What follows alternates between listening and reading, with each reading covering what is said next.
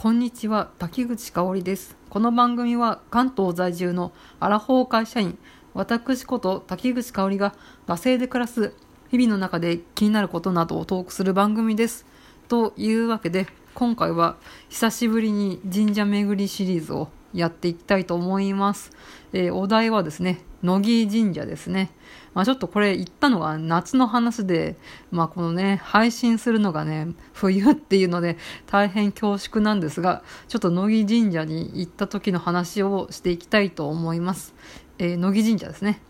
千代田線乃木坂駅の一番出口より、えー、15メートルっていう、そういうね、駅地下の神社にあります。駅そばの神社になります。はい。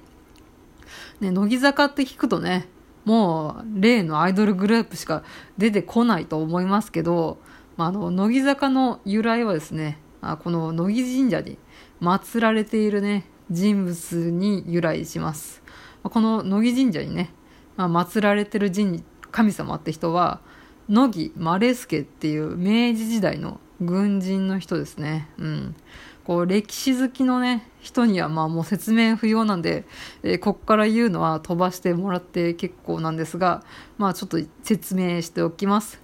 まあ、野木丸助さん、えー、日露戦争において旅人攻略を指揮した日露戦争の英雄と言われる軍人ですね。うんまあね日露戦争って言われてもねピンとこない人いると思うんですけどあの漫画「ゴールデンカムイ」の「主人公の杉本彩地ですね。あの杉本が不死身の杉本が参加した、えー、戦争が日露戦争ですね。で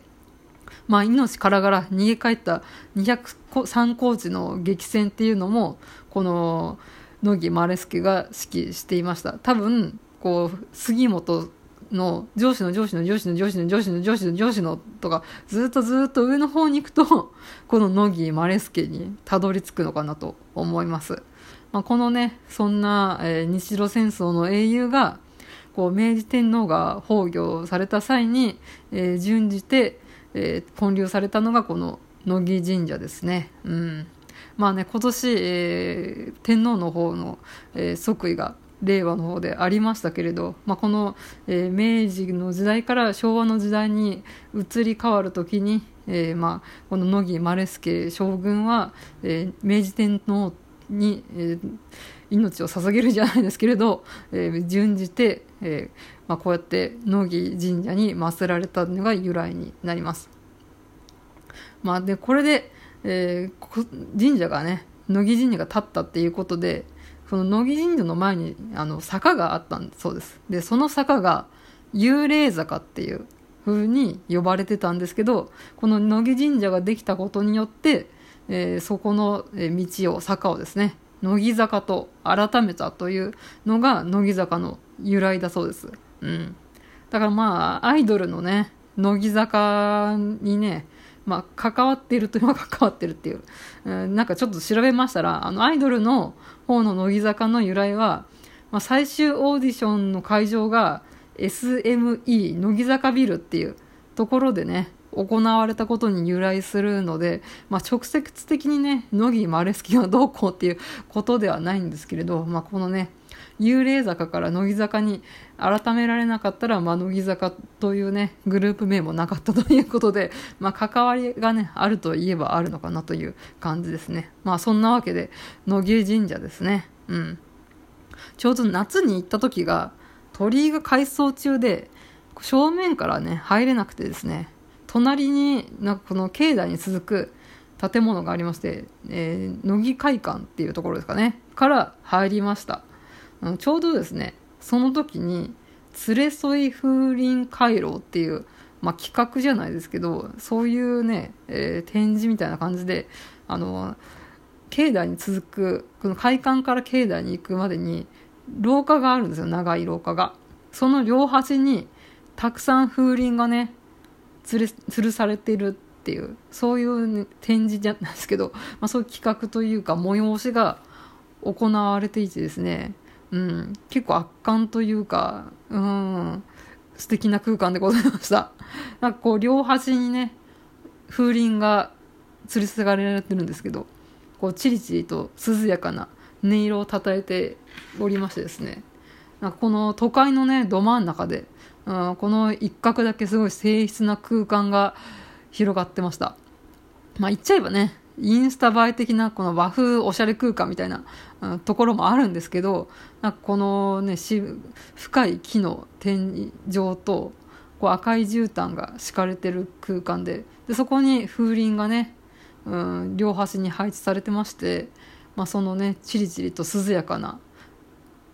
空間でですねなんかこう一瞬だけですけどこう凛とした気持ちになれました。うんまあ、そんなに大きい神社じゃないので、まあ、本当に2 3 0分でパパッと見て回れるようなところなんですけどあちょっとここに立ち止まってなんかこうほっと一息落ち着くみたいなそんなね空間が広がってました。ちょっとまた来年も行ってみたいなと思うぐらいのなんかそのね、うん、魅力がありました、うん、で、まあ、境内に行くと、えー、この乃木将軍の、うん、生涯をね紹介するちょっとした資料館みたいなのもあって、まあ、そういった明治っていうか、まあ、日露戦争のこととかも学ぶことができます。まあ、あとこう明治天皇からね授かったね剣ですとかあとはま勲章ですとか当時、えー、着用していたま軍服みたいなのも展示されてました。うんまあ、御朱印は、えーとまあ、この境内じゃなくてですねあの会館の方に戻って、えー、受付みたいなところで書いて、えー、もらったのでちょっとねあのいつもというかスタンダードな、うん、感じの御朱印のもらい方ではなく受付みたいなところでもらうんですけど、うん、でもらう御朱印も何かこうね、うん、きらびやかななんか色鮮やかな、うん、印が押されてるとかそういう感じじゃないんですけど本当にオーソドックスなね、うん、感じの、えー、シンプルな御朱印でした。まあなんかこう手術合憲明治の英雄のねストイックさをね感じて逆になんかこれはらしくていいのかなと思いましたうんで、まあ、最後ね帰る時に神社の鳥居の前であの乃木坂のアイドルの乃木坂の方のファンらしき男の子2人がですね多分推しのアイドルのねタオルを広げて互いに写真撮影みたいなのをしてて、うん、聖地巡礼してんなと思いまして。うん。まあこうやってねまあ、この乃木将軍も日露戦争で息子さん2人をね亡くしているので、まあ、このね乃木坂のファンの男の子たちをね、うん、空の海からですね平和な時代にのびのびと好きなことをねやって夢中になっている姿を見てね、まあ、きっとね乃木将軍もね喜んで温かく見守ってくれてるのかなって思った次第でございました。うんまあそんな感じで、うん、ちょっとですね、また来年も行ってみたくなるような、そんな神社でありました。まあそんな感じで、うん、2回連続久しぶりの、えー、神社巡りシリーズがね、まあ、割と近代というか、うん、すごいね、アマ天照大神みたいな、そういうね、うん古事記の世界みたいな人神様が祀られてるんじゃなくて、まあ、こういった、えー、ここね、えー、100年200年みたいな近代の人の、えー、祀った神社っていうのは珍しいのかなと思いまして紹介いたしました。はい。ではちょっと短いですが締めていきたいと思います。番組へのご意見ご感想はマシュマロまたはツイッターダセ2018まで、えー、番組ハッシュタグはシャープダセ黒漢字でダセ、カタカナで黒で感想等をつぶやいてください。ここまでのお相手は滝口香織でした。